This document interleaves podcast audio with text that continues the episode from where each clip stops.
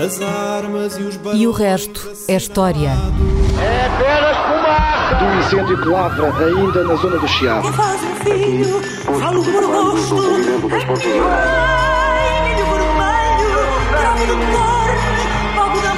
Quer transformar este país numa ditadura. Não, não. Com João Miguel Tavares e Rui Ramos. Olá, sejam bem-vindos ao 16º episódio de E o Resto é História. O meu nome é João Miguel Tavares, sou jornalista. E eu sou Rui Ramos, historiador. Rui, eh, no último fim de semana tomou posse o 22º Governo Constitucional e eu dei por mim a pensar numa pergunta muito simples. Qual foi o primeiro governo de Portugal? E depois dei por mim a pensar que esta pergunta simples talvez não seja tão simples quanto isso. E, e, portanto eu proponho que comecemos por aqui. Antes do advento da monarquia constitucional e da Revolução Liberal de 1820, já havia isso a que podíamos chamar um governo da pátria? Uh, nós tendemos, para perceber o passado, a projetar nesse passado as categorias do presente, até para... Tu estás sempre a dizer isso, também é uma, daquela, é também uma das tatuagens que tu tens juntamente com o É amor uma- de mãe. É uma, tatua... é uma tatuagem útil de lembrar. Certo. Não, não, Isto mas é, não é uma lembrar- crítica, acho que fazes muito bem, porque é um lembrar constante. que uh, no passado, quando falamos de Estado, quando falamos de governo, por exemplo, como neste caso, de ministros, uh, tribunais e toda uma outra série de instituições que nos são familiares. E portanto achamos que existem desde sempre. E, e o, o- ponto é que eh, achamos que existiam desde De sempre como forma. agora são. Sim. Ou, ou, Ou, seja, então, com um tipo de roupa e de arquitetura, mas que na verdade a ou então que não sendo exatamente iguais às atuais, são, digamos que, a gênese das atuais, isto é, são formas eh, mais primitivas das atuais. Quando por Uma vezes evolução na continuidade. É, quando por vezes são eh, instituições ou ideias eh, completamente diferentes, do mundo diferente, do mundo diferente. Eh, tinham funções diferentes, eh, eram vistas de maneira, de maneira diferente. Fazer história é um bocadinho eh, tentar perceber essas coisas, isto é, tentar perceber em que eh, eh, em que medida, para usar uma uma imagem conhecida em que medida é que eh, o passado é um país estranho, quer dizer, em que medida é que as coisas eram diferentes no passado.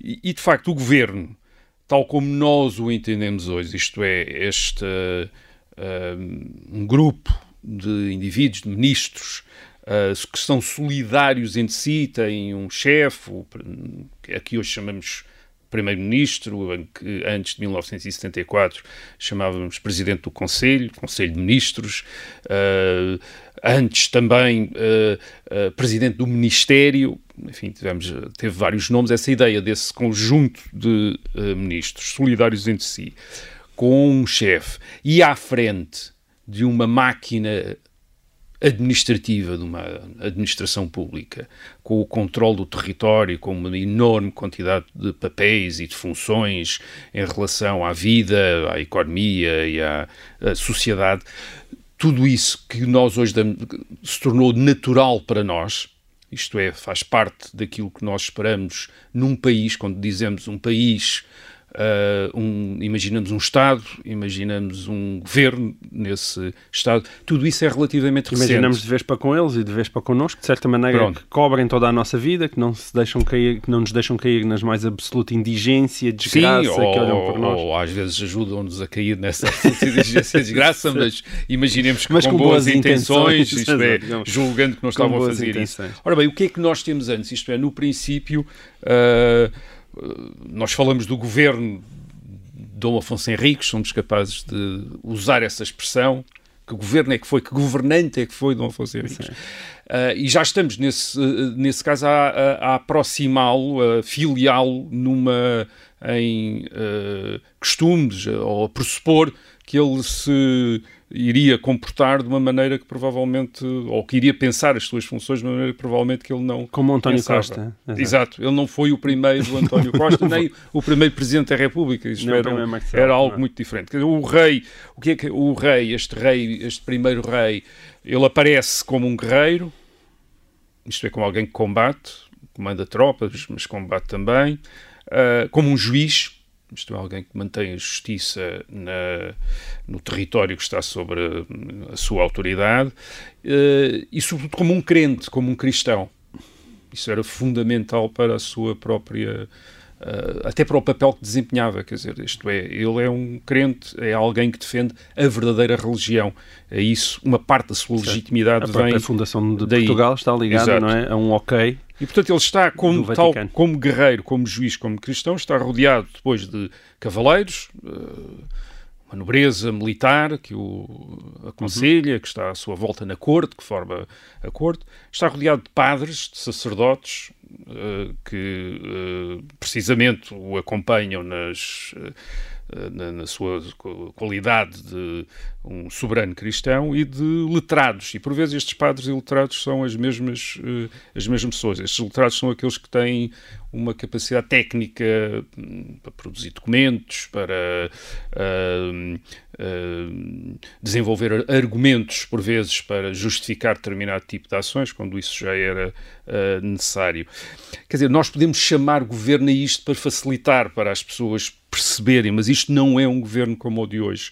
O que o rei o rei não está, não controla a vida e a economia, não se preocupa com, não tem ideia de um de uma economia nacional, de um PIB, quer dizer, não tem este tipo de informação que nós temos, que um governo tem hoje para uh, para aplicar políticas. Uh, desenvolver aquilo que nós chamamos medidas ou políticas públicas, quer dizer, não há isso, embora nós possamos dizer a política de Dom Afonso Henriques, quer dizer, mas estamos a falar de uma coisa diferente. Não é um, não é um governo que queira mudar, mas sobretudo não é um governo que queira mudar coisas, é um governo que quer sobretudo manter a relação entre os grupos, eh, os estatutos e os privilégios de cada um desses grupos e instituições, conventos, conselhos, famílias nobres uh, adquiriram ao longo do tempo e o rei tenta a justiça é manter cada um, digamos, no seu lugar. Quer, dizer, quer conquistar suas... a terra, não é?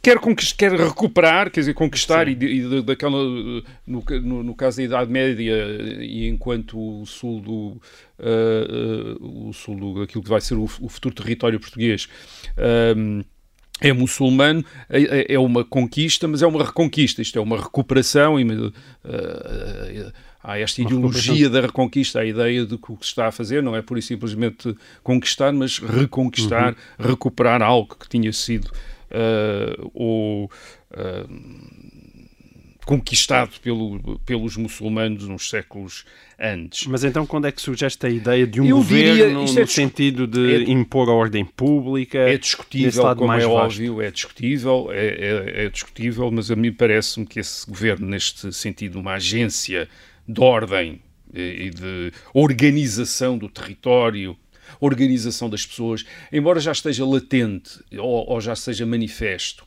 em atos anteriores, uh, parece-me que começa no século XVIII, com uh, as luzes, a ideia de uma de uma ordem que, eh, que, eh, que, que, nesta época é referido como polícia, aliás falámos Nós disso falámos nos últimos, na semana passada, uh, programas, isto é, não se refere exatamente à, à, à perseguição de, de, de, criminosos, mas, mas àquilo que nós hoje podemos dizer o policiamento, mas também a polidez, a civilização, isto é, um, um, uma agência de civilização do país, de transformação do país. Isso aparece, de facto, no século XVIII com as luzes e reforça-se com a Revolução Liberal e a ideia de uma transformação da economia e da sociedade baseada em novos princípios, princípios como os do mercado livre, como o da livre, e, portanto, da livre iniciativa dos cidadãos, que se pressupõe que conduzirão uma maior prosperidade. E o, e o governo está também, nessa altura já, um, responsável por essa, por essa prosperidade e responde perante uma Assembleia representativa, depois da Revolução Liberal, há um Parlamento eleito, e o governo começa a responder perante esse Parlamento pelo Estado do país. Isso é, isto é uma nova novidade, é uma novidade. Quase fazes equivaler esse nascimento do governo a um nascimento de uma ideia de progresso.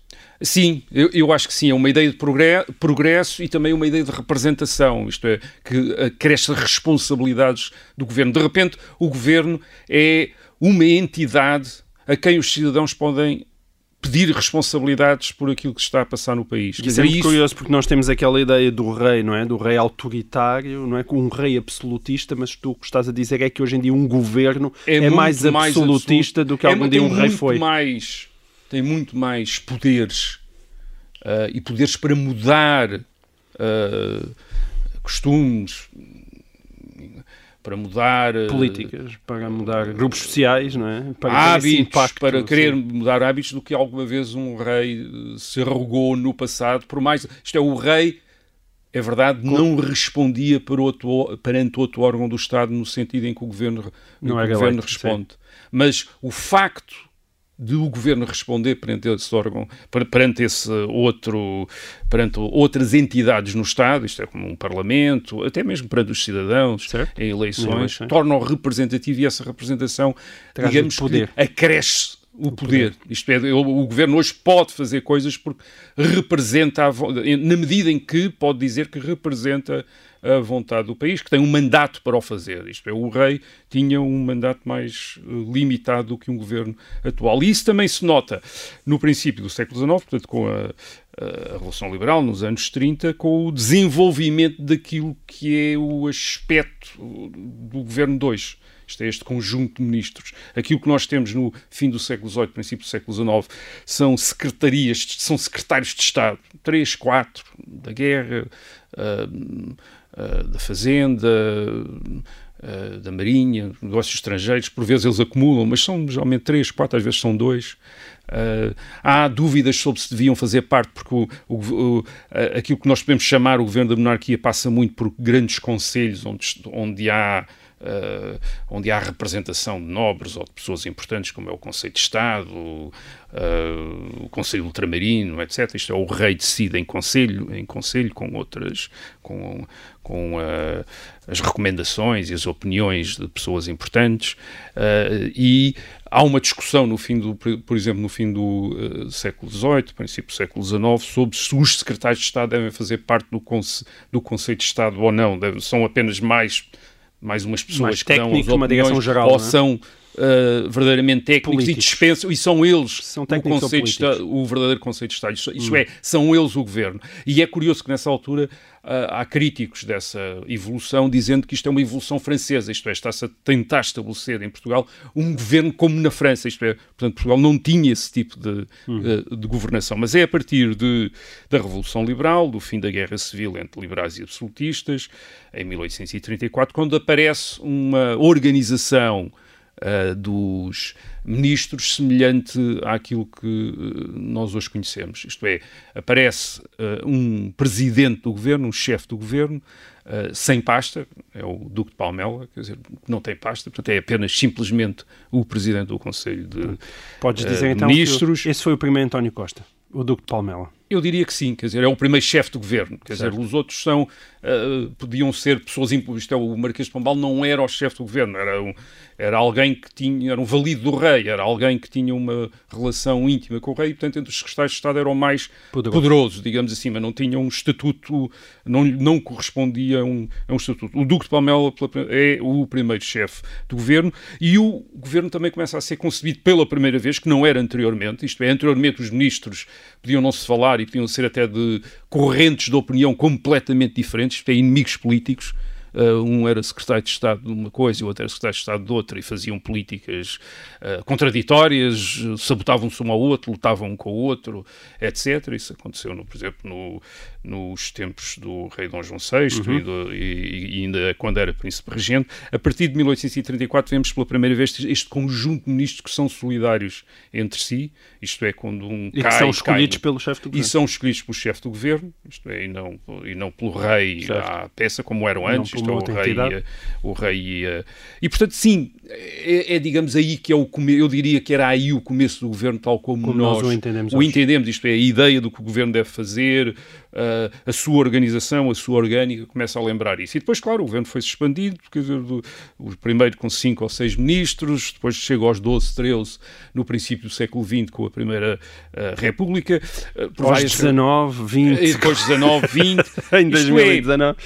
É, porque é que há esta expansão de ministros? Bem, isso tem a ver com a relação do governo com o país, isto é, cada vez mais funções e uma tendência para criar departamentos específicos, claro, mas também, por vezes, porque os governos funcionavam eles próprios como mini-parlamentos e, de sensibilidades ou, ou, ou os governos aceitavam a coligação de partidos e era preciso pôr Uhum. representantes desses partidos todos no governo e, portanto, por vezes era necessário desmultiplicar ministérios para, Para dar estar a cada toda a gente um representada. um, um ministério, ou por vezes mesmo que se fosse só um partido, um partido com várias correntes, isto é, os grandes partidos de governo, levavam também ao mesmo eh, resultado, isto é, a necessidade de representar as várias sensibilidades do partido eh, no governo. E, portanto, por vezes nós vemos aparecer ministérios e depois no, no governo seguinte desaparecem e dizem, mas porquê é que mudou a orgânica do governo? Às vezes mudou a, a necessidade de ter mais um ministro ou ter menos, ou ter menos eh, eh, de ter menos um ministro. De qualquer maneira, 1834. eu minha diria pergunta, que em ok. 1834 aparece eh, ahm, isto é Um o governo. equivalente ou uma, algo muito já muito Semelhante semelhante, àquilo que é àquilo que nós temos hoje como governo, que isto é um chefe de governo, ministros e depois, claro, o resto também, um parlamento um, ah, eleito, um governo a responder perante o parlamento e por aí fora. Muito bem. Olha, outro do tema que dominou o final da semana passada foi o caso da saia, não? quando o assessor da deputada do LIVRE, Joacine Catar Moreira, que se chama Rafael Esteves Martins e até está a fazer um doutoramento em Oxford, portanto vocês têm esse, Temos esse, não a saia, mas esse o não a saia, mas outro doutoramento em Oxford em comum. Acho que ele ainda não acabou. Mas este Rafael Esteves Martins apresentou-se no Parlamento com saia preta, longa e rodada, e foi uma excentricidade que naturalmente fez rebentar as redes sociais. E a minha pergunta é esta, não é sobre saias, está descansado, eh, mas é saber se já houve antes no Parlamento português gente que se tenha distinguido por, eh, pela sua originalidade, seja na maneira de vestir, seja nos modos, seja pela bizarria das suas intervenções no plenário. Até que ponto temos no passado figuras coloridas, digamos assim? É, eu, quer dizer, mesmo em relação. Pois, isso é uma questão interessante porque tem a ver ó, com o Parlamento que tivemos nos últimos eh, dois séculos, eh, desde o século XIX, o tipo de Parlamento, o tipo de deputados. Ahm, mesmo em relação a este caso. eh, Não há grandes histórias de excentricidade, não é? Assim, de é, repente. e eu mesmo este eu não, não chamaria excentricidade. Pareceu-me que ele estava a fazer, independentemente do- dos seus gostos pessoais, era uma manifestação eh, política associado a- até Acho- à linha do partido, do- à linha do Yeah, à partido. E eu acho que este é um. E eu acho que ao, ao vermos desta maneira, não como uma excentricidade pessoal, mas como uma manifestação ideológica associada ao grupo Certo. a que pertence, eu acho que aqui estamos a tocar num dos, num dos aspectos, não ia chamar problemas, mas talvez não seja problema, é um dos aspectos ou características dos nossos representantes no Parlamento ou dos seus assessores, eh, que é que muito poucos foram verdadeiramente ou puderam ser verdadeiramente excêntricos, independentemente de serem eh, pessoalmente excêntricos, puderam ser politicamente excêntricos, naquilo que mais interessa. E isso eh, não é difícil, talvez, de perceber porque eh, nós tivemos desde, desde, desde muito cedo um estabelecimento de uma certa disciplina e uma disciplina relativamente rígida na representação parlamentar que tem a ver com o facto de muito poucos deputados terem uma base eleitoral independente ou do governo ou do partido a que pertenciam. Os sistemas eleitorais, eh, desde o século XIX, por um- umas vezes por umas razões, outras vezes eh, por outras, eh, sempre ehm, eh, conduziram a, a uma arrumação dos deputados em grupos mais ou menos coesos e disciplinados, ehm, tirando-lhes como? Tirando-lhes a, a possibilidade de sobreviver como deputados, a não ser como membros desses grupos.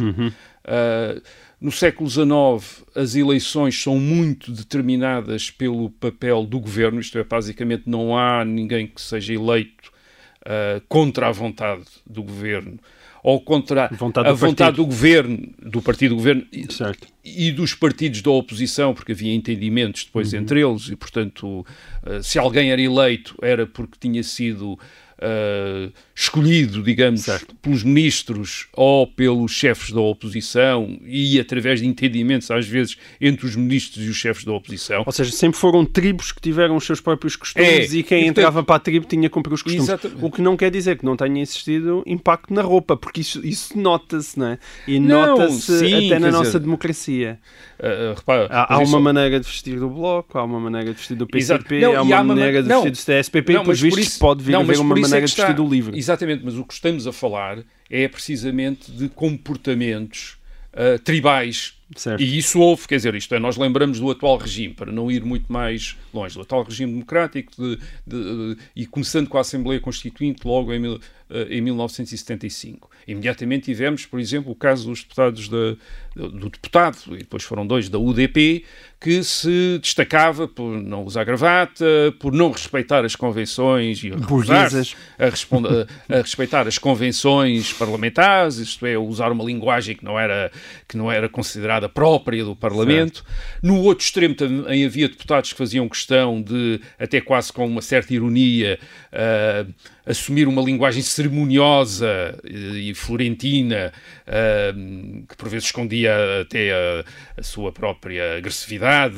mas punham-no nessa, naquela linguagem florida, com aqueles costumes parlamentares, costumes da Assembleia, uh, muito cerimoniosos, mas depois também bastante agressivos. Sim, quer dizer, criou-se uma espécie de uh, estilos uh, que hoje permite, aliás, que permitiu durante muito tempo distinguir alguém do uh, ou da UDP certo. ou do Partido Comunista, uh, ouvindo apenas as pessoas, mesmo, mesmo que não estivéssemos a tomar, uh, digamos, atenção àquilo que as pessoas estavam a dizer, a maneira de se expressarem, identificava-os imediatamente. Mas quer dizer, isto é o contrário da excentricidade, isto é a regimentação, isto é, o excêntrico poderia ser um deputado extraordinariamente original, uh, no sentido em que não se encaixava em nenhum destes grupos. Tiveste tipo um caso escandal ou uma coisa assim, não é? Não, havia, não, mas repara, é, é mais aquele estilo, ou Almeida Santos, que também certo. gostava de falar com eh, assim de uma maneira muito floreada e, liter, e literária, ou, ou, ou, tínhamos outros deputados, pelo contrário, que eram, cultivavam o género uh, frontal, o Nuno Cruz Apocassis, quando hum. foi uh, deputado, cultivava esse, esse género de uh, choques, mas embora haja estilos pessoais, aquilo que nunca tivemos de facto foi tudo, ou nunca pudemos ter, foi estas essas figuras cêntricas, porque essas figuras cêntricas pressupõem uma independência que os nossos deputados Uh, devido aos regimes uh, eleitorais, nunca tiveram. Ok, muito obrigado, Rui. Uh, voltamos já a seguir para a segunda parte de E o Resto é História.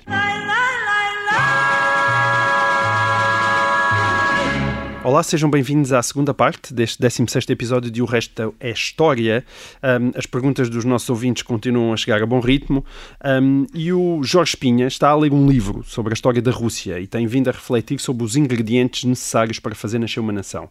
O Jorge fala em invasões, em evangelizações, em guerras, ou seja, sobre essa espécie de forja, a palavra é dele, que leva à criação de uma comunidade que se vê como tal. E o Jorge exemplifica desta forma: isto é uma citação. Não se pode nomear uma data exata para o aparecimento dos russos e dos ucranianos, mas é inegável que houve um tempo em que não existiam pessoas que se identificassem como russos ou ucranianos e hoje, de facto, existem ambas as nacionalidades. E então ele faz uma extrapolação e pergunta: e nós? quando é que surgiu a identidade portuguesa. Obviamente que com Dom Afonso Henriques não havia tal coisa, diz o Jorge, mas hoje há portugueses. Quando é que surgiram? Uh, é uma boa pergunta, não é? É uma boa pergunta e é uma pergunta difícil. Parece óbvia, mas é tudo menos óbvia. É uma óbvia. pergunta difícil, é uma pergunta que. Uh, enfim, vamos ver se conseguimos dar alguns elementos, isto é, não responder, mas dar alguns elementos para, para uma possível uh, resposta. Quando é que há portugueses? Quer dizer, muito provavelmente não vamos uh, dar uma uh, resposta no sentido nesta ou naquela data, quer dizer, isto é numa data precisa. Não dá, como há pouco, não é? em 1834, quando Sim, começou o governo. Uh, é um, este é um processo mais, é um processo mais, mais complicado, quer dizer, não, não, surgiram de repente portugueses, não havia portugueses e depois de repente passa a, a, haver, a haver portugueses. Quer dizer, durante muito tempo o, o que tornou, talvez hoje, a compreensão deste processo mais difícil é que nós durante muito tempo uh, tínhamos esta abordámos a história com este pressuposto que é se há um Estado independente era porque chamado Portugal era porque havia portugueses que uh, tinham de si próprios uma noção uh, de formarem uma comunidade separada das outras a um ponto de que quiseram ter um Estado uh, para se digamos, governarem a si, pró a, si próprios. Um, isto é uma ideia muito do século XIX, quando os vez. Estados na Europa, sim, que é o começo da nossa modernidade, da modernidade tal como nós uh, aquela em que existimos, aquela em que nos pensamos. Uh, no século XIX, quando uh, os Estados se tornaram, a legitimidade dos Estados foi medida em função de, da sua representação de uma nação, de uma nacionalidade. Chamada de identidade nacional. Pronto. Os Estados Nacionais, é assim que chamamos Estados Nacionais. Isto é, um Estado era legítimo na medida em que representava uma nação, uma comunidade nacional. Uh, e não uma dinastia, e não uma religião, como no passado, como tinha acontecido, uh, como tinha acontecido no passado. E hoje temos uma ideia, e, e portanto se esta era a ideia do Estado, a ideia uh, uh, foi fácil ou foi tentador projetar, mais uma vez, projetar no passado, no passado, Esta, esta ideia. E nós hoje temos, sabemos que não era bem, que não era assim, quer dizer, que os Estados anteriormente não tinham, ou os Estados, ou os poderes os poderes políticos não tinham essa dimensão, não tinham necessariamente essa dimensão nacional, nem precisavam sequer dessa dimensão nacional para serem funcionais, para serem aceitos uh, pelas pessoas sobre as quais uh, exerciam a sua autoridade e para serem aceitos também pelos seus uh, rivais e concorrentes, isto é, pelos outros poderes políticos que existiam, por exemplo, na, na Europa. Aquilo que nós percebemos é que, obviamente, há portugueses desde muito cedo, porque português, o ser português correspondia a ser, digamos, ao habitante de uma determinada região, que era Portugal, quer dizer... Era uma classificação uh, geográfica. Era, quer dizer, e linguística, não? não? Linguística não sabemos não exatamente, exatamente, quer dizer, mas, mas geográfica era, quer dizer, isto é, há ali portugueses e os portugueses estão situados naquela zona, não estão situados noutra, quer dizer, estão ali no noroeste peninsular, abaixo da Galiza, há uma, há uma, há uma parte que se chama que nos documentos começa a ser chamada Portugal uh, e aqueles que aparentemente lá vivem ou que são nativos daquela eh, região começam a ser Mas não se sabe porque é que se chamam assim, quer dizer, ou deveria corresponder, se não a uma língua, que tu não tens a certeza disso, pelo menos que há a costumes? Não, é uma região, ou, era dizer, simplesmente... É, nós chamamos minhotos e, uh, e algarvios e alentejanos, quer dizer, muito provavelmente... Achas que é apenas uma definição assim, geográfica? Embora, não... Mas, que é que essa, sim, mas mesmo em Portugal é, essa definição geográfica isso, corresponde a uma definição muito provavelmente cultural. A, sim, mas muito provavelmente é isso porque nós, não, por exemplo, não temos a certeza que a língua que eles falasse, que falavam era diferente da, da língua que se falava na Galiza, no reino da Galiza.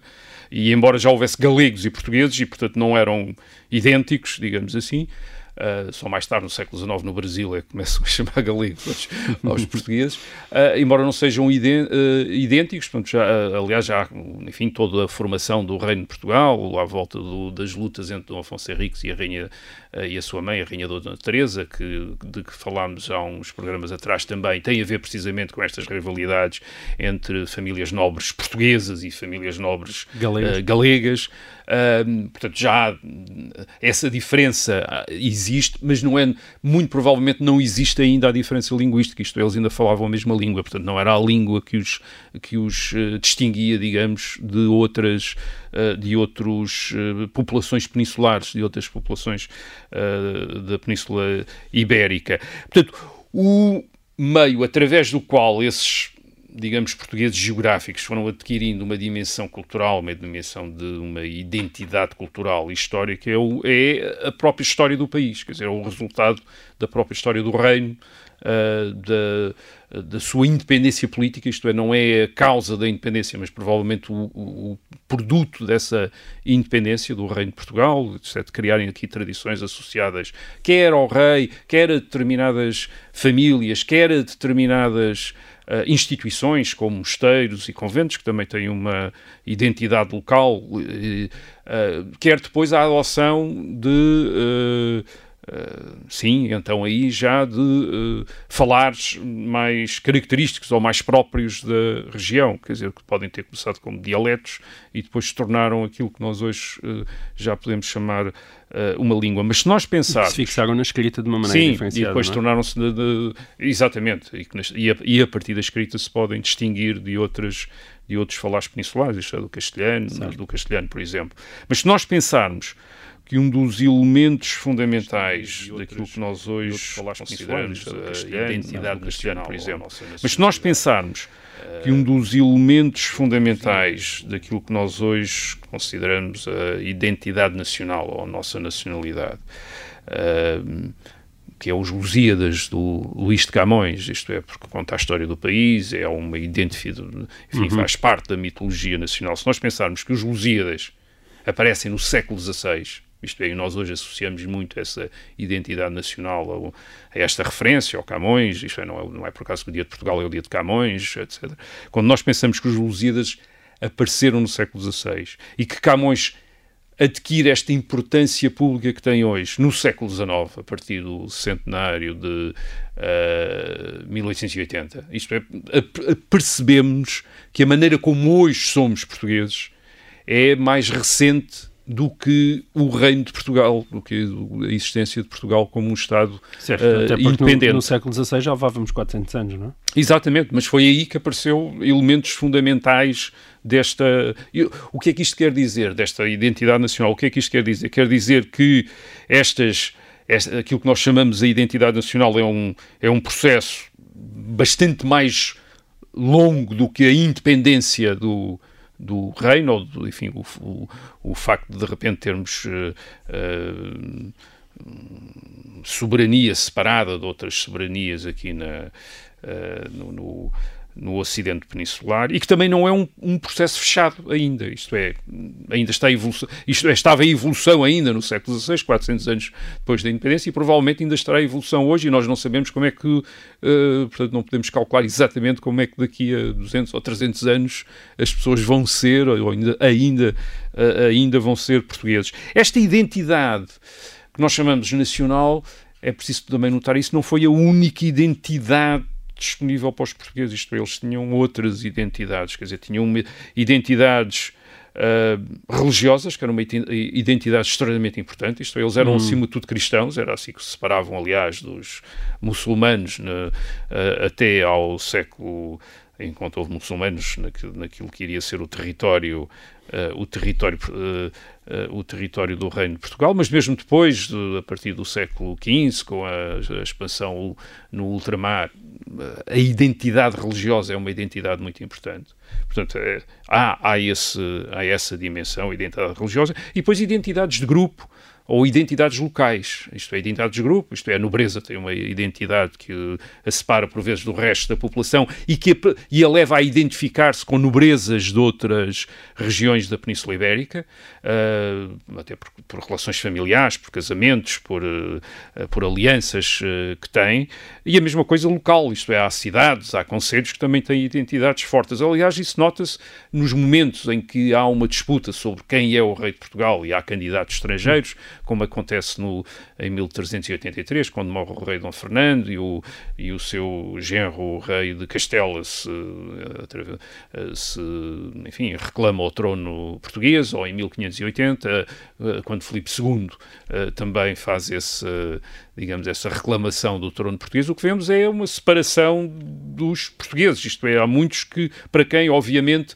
uh, a identidade, a identidade da dinastia era é, mais importante do que a exatamente a, relação com, uma, com alguém que eles consideravam legítimo rei de, de Portugal, independentemente da sua nacionalidade, era muito mais importante do que o facto de estar uh, de, de, de, fazer parte de uma comunidade que devia, em princípio, juntar-se okay. toda e, e, e, e lutar pelo mesmo. Portanto, eu diria que esta identidade portuguesa, tal como nós a vivemos hoje, repare, não, não quer dizer que não, havia, que não houvesse identidades portuguesas antes, mas tal como nós uh, a vivemos hoje, é de facto um produto recente, é um produto dos séculos XIX uh, e XX, tal como as outras identidades nacionais do mundo. Quer dizer, é então que, feito, que é feito através dos Estados os chamados Estados Nacionais, um grande, precisamente porque a sua a legitimidade destes Estados está associada à, à nação, uh, é feito um grande esforço para nacionalizar as populações, através da escola, certo. através dos meios de comunicação, através de cerimónias públicas,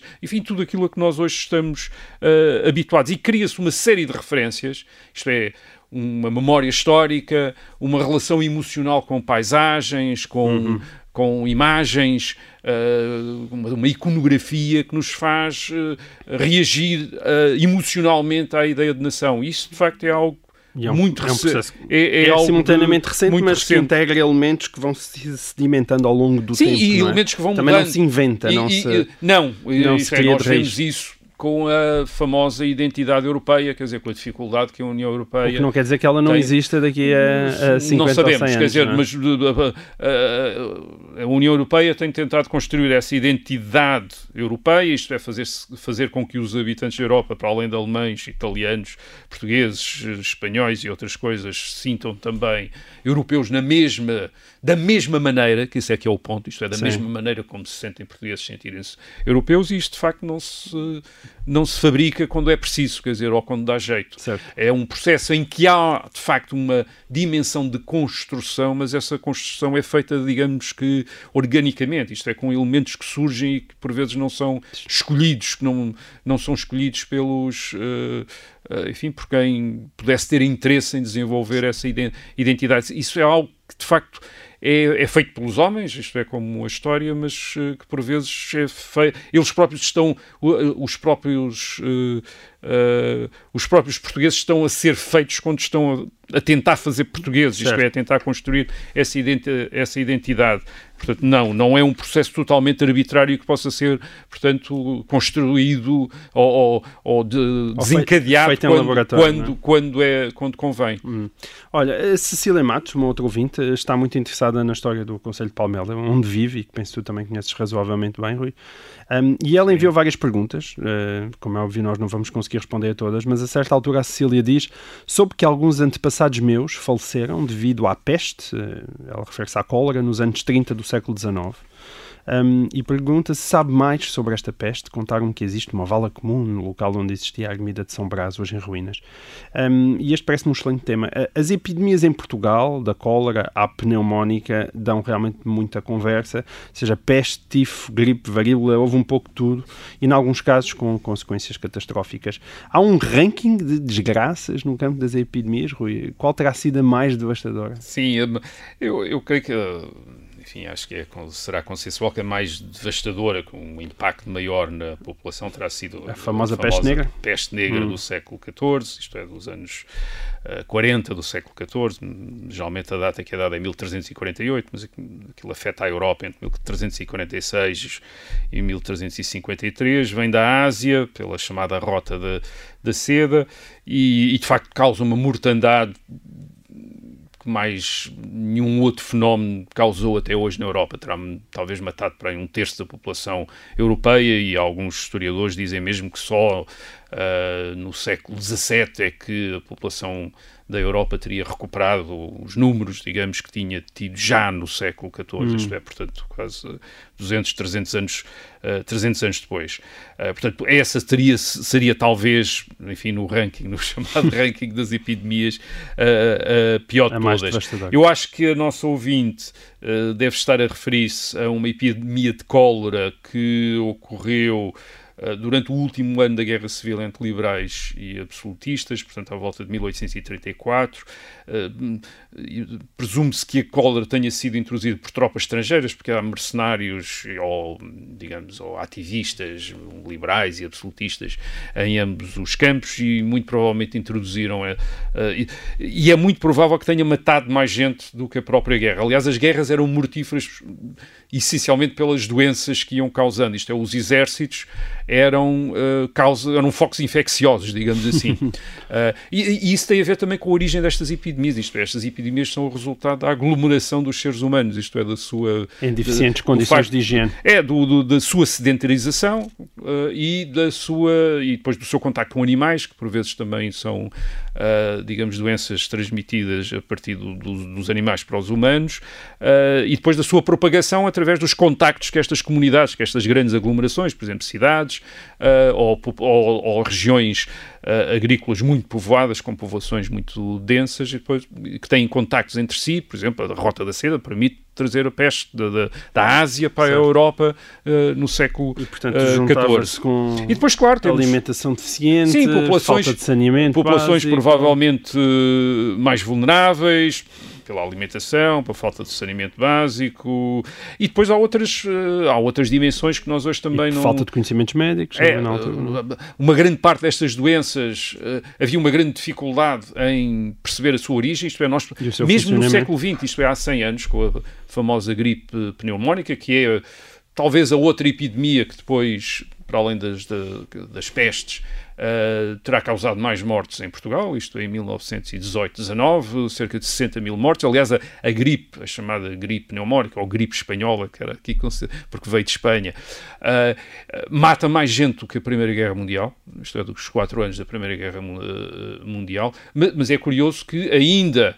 Uh, no princípio do século XX, em 1918-19, isto é, portanto, com uma medicina mais desenvolvida, uh, tivesse havido dificuldades em perceber a origem da doença, isto é, o que é que aquilo era uh, exatamente. Dizer, portanto, não nós temos... assistimos isso também na Sim. nossa geração com a SIDA, não é? Foi exatamente, um no princípio dos anos 80, é? exatamente, a SIDA também, também houve dúvidas, o que é que era, o que é que não houve, e depois houve também...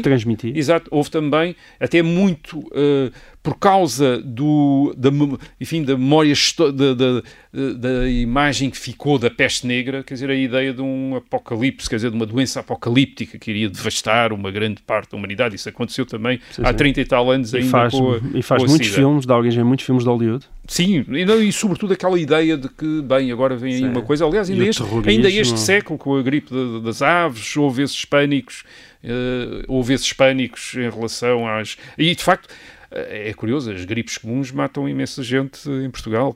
Em 2017, 2018 teriam provocado quase 4 mil mortes uh, devido a, a, à gripe. Portanto, mata. Uh, uh, como é que estas epidemias começaram a ser contidas? Quer dizer, primeiro por meios uh, a que as populações nem sempre uh, reagiram bem. Isto é o último surto de peste em Portugal. É o resultado de uma epidemia de peste na Ásia, uh, no fim do século XIX. já foi já foi significativo que essa epidemia de peste na Ásia, ao contrário da epidemia do século XIX, eh, 14 tivesse sido contida na Ásia, matou imensa gente na Ásia, mas quase não passou à Europa, mas passou para o Porto, isto é, provavelmente vinda de Macau, passou para o Porto. Agora, claro, não causou a mortandade do século eh, XIV, morreram cerca de 130 pessoas no Porto. Porquê? Porque se fez imediatamente um esforço de isolamento Uh, dos, dos doentes, doentes, desinfecções de casas e de, até de bairros onde, tinha, uh, onde tinham havido uh, doenças. Agora, estas, estes isolamentos, eh, desinfecções, eh, eh, restrições à movimentação das populações não foram nada, nada, nada bem recebidos pela população do Porto. E, e em 1899, isto passa-se em 1899, no, no verão, há depois umas eleições e o Porto elege uma série de deputados republicanos, portanto, contra a monarquia e são os chamados deputados da peste. Quer dizer, isto é precisamente porque as pessoas não levaram nada a bem. Enfim, não foi só por causa disto, aquilo tem uma história, uma história política mais complicada, mas essa é uma das.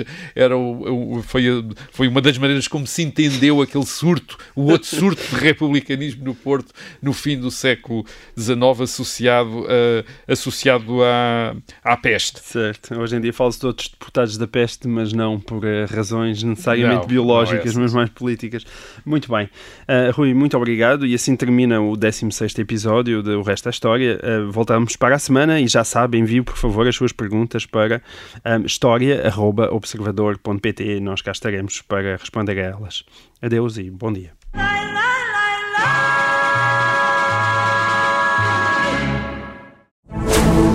Rádio Observador. Ouça este e outros conteúdos em observador.pt/barra rádio e subscreva os nossos podcasts.